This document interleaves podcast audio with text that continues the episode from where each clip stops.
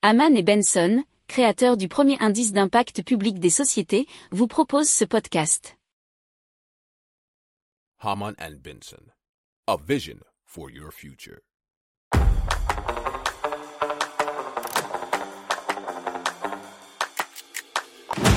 Économie, tech et innovation, hydrogène, énergie. Le journal des stratèges. Présenté par Boris Kahl. Bonjour à tous et bienvenue dans le journal des stratèges consacré aujourd'hui aux nouvelles technologies et surtout à l'énergie. Et on va vous parler des poubelles qui produisent de l'énergie et surtout une immense centrale photovoltaïque à Bordeaux, une centrale géo, enfin même des centrales géothermiques au Canada, mais aussi des stations de recharge à l'énergie solaire pour vélos électriques. Et après, on va vous parler du coût euh, de l'énergie et donc de l'électricité puisque c'est en faveur des particuliers là. Et on va partir euh, en Suisse et ensuite au en Belgique. Vous écoutez le journal des stratèges numéro 251 et ça commence tout de suite.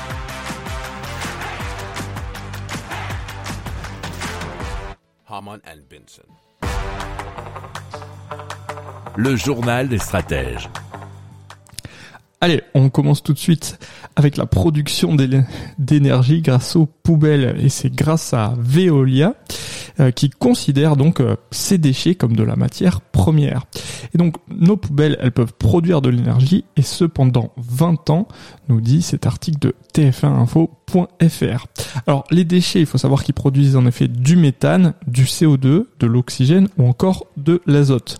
Ces gaz bah, bien sûr, une fois qu'ils sont produits, si on peut dire, euh, donc dans un système un petit peu particulier, vont être aspirés via des tuyaux vers des usines pour produire de la chaleur, de l'électricité, mais aussi fournir du biogaz aux habitants grâce à une sorte d'usine miniature. Et donc, ils vont créer des réseaux de tuyaux qui vont venir récupérer tout le gaz qui est produit par la dégradation de la matière organique qui reste dans les déchets.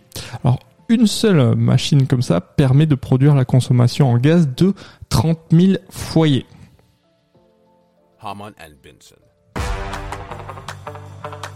Le journal des stratèges. Et donc euh, on part du côté de Bordeaux où 145 000 panneaux ont été installés sur une surface de 60 hectares entre le stade Matmut Atlantique et la Garonne. C'est à une dizaine de kilomètres seulement au nord du centre-ville de Bordeaux. C'est un équipement d'une ampleur inédite, si proche d'une agglomération selon France 3 Région.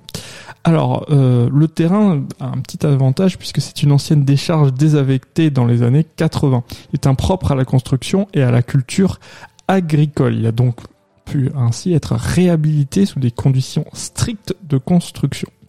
Alors, sa production, il est vraiment capable de produire le quart des besoins en électricité des habitants de Bordeaux, ce qui représente environ 70 000 personnes. Et euh, bon, alors pour les consommations d'énergie, il faut exclure tout de même la consommation de chauffage, nous dit-on. Alors chaque panneau a une puissance de 430 watts en production maximale. Ils sont raccordés entre eux et l'énergie est transformée par des onduleurs pour la rendre consommable. Euh, il a été produit, enfin construit grâce à JPE Environnement qui est en train aussi d'équiper deux autres parcs en panneaux euh, solaires dans le secteur. Alors l'un est de 15 hectares à Blanquefort d'une puissance de 14,3 mégawatts et l'autre de 5 hectares à Pessac. Alors l'ensemble devrait permettre d'alimenter près de 10 000 nouveaux foyers en électrique verte, toujours hors chauffage. Si vous aimez cette revue de presse, vous pouvez euh, vous abonner gratuitement à notre newsletter qui s'appelle La lettre des stratèges, LLDS, qui relate, et cela gratuitement, hein, du lundi au vendredi, l'actualité économique, technologique, énergétique, mais aussi de l'hydrogène, et puis de tout ce qu'on trouvera super intéressant pour votre vie.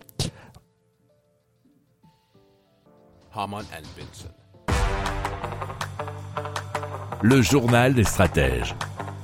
Alors on va parler de centrales géothermiques puisque deux centrales géothermiques sont en construction dans l'ouest canadien. Euh, en Saskatchewan et en Alberta. Alors dans le premier cas, ce sont 140 mégawatts qui seront produits d'ici 2024, ce qui permettra d'alimenter un village de 2200 maisons. Et en Alberta, ce sera 6800 foyers. Alors dans les deux cas, on a creusé jusqu'à 3,5 km de profondeur pour installer des pipelines verticaux. Alors une fois qu'elles remontent à la surface, la chaleur des profondeurs de la Terre pour alimenter des turbines qui produisent de l'électricité. On peut aussi apparemment utiliser l'eau chaude résiduelle pour chauffer les maisons en hiver, nous dit le journal de Montréal.com. Alors, pour rappel, il y a trois types de géothermie en faible profondeur de 30 à 400 mètres. La température du sol à cette profondeur est stable toute l'année. En géothermie profonde, ça va de 400 à 4000 mètres. Une pompe permet de récupérer la chaleur du sol qui varie de 40 degrés à 100 degrés et ensuite de remonter à la surface. Et il y a aussi la géothermie de grande profondeur qui va de 4 à 6 km. La température ici dépasse le point d'ébullition.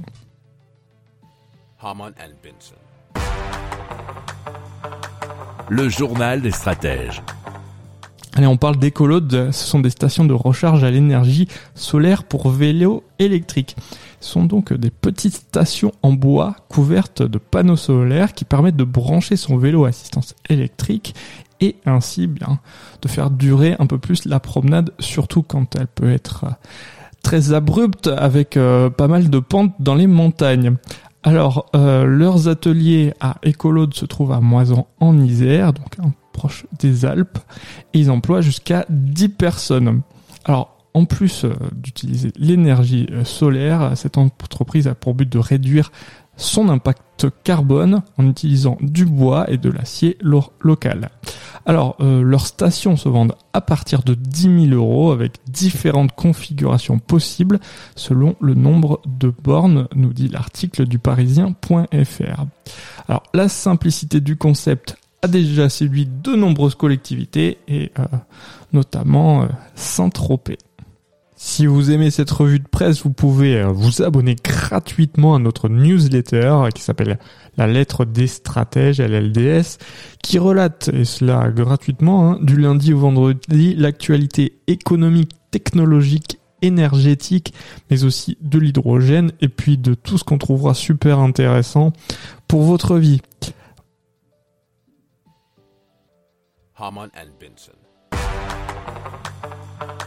Le journal des stratèges.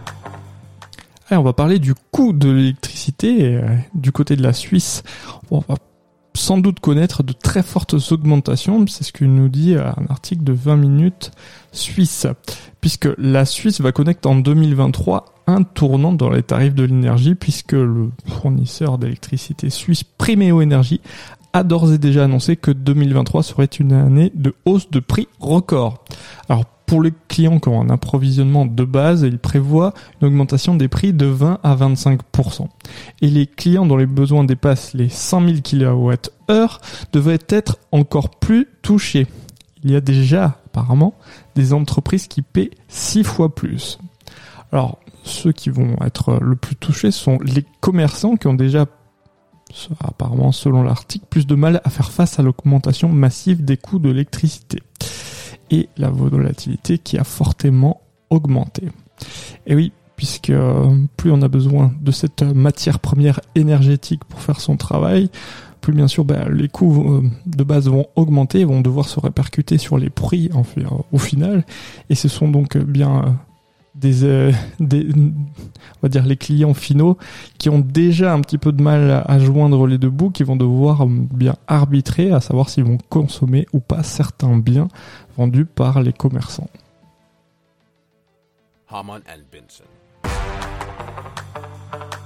Le journal des stratèges.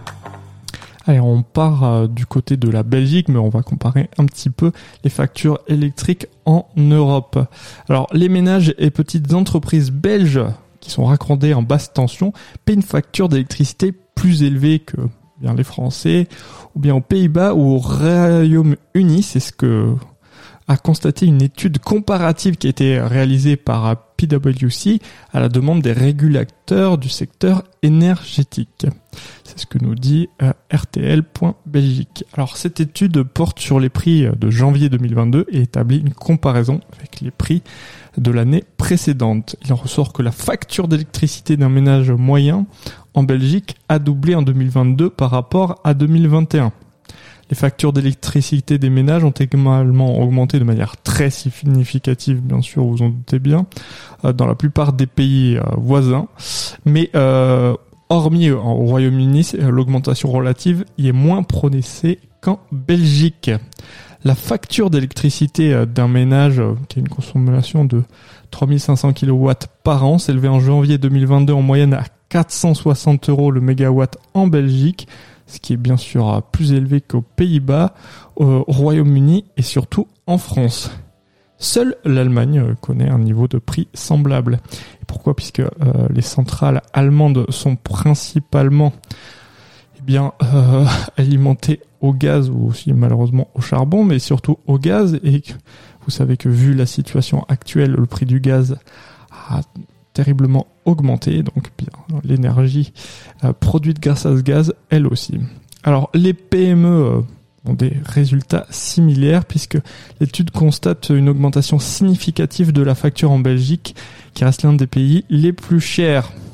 Alors s'agissant des entreprises électro-intensives, alors tous les pays, à l'exception du Royaume-Uni, octroient des réductions, mais ces réductions potentielles sont plus importantes aux Pays-Bas, en Allemagne et en France, eh bien, selon l'étude de PwC.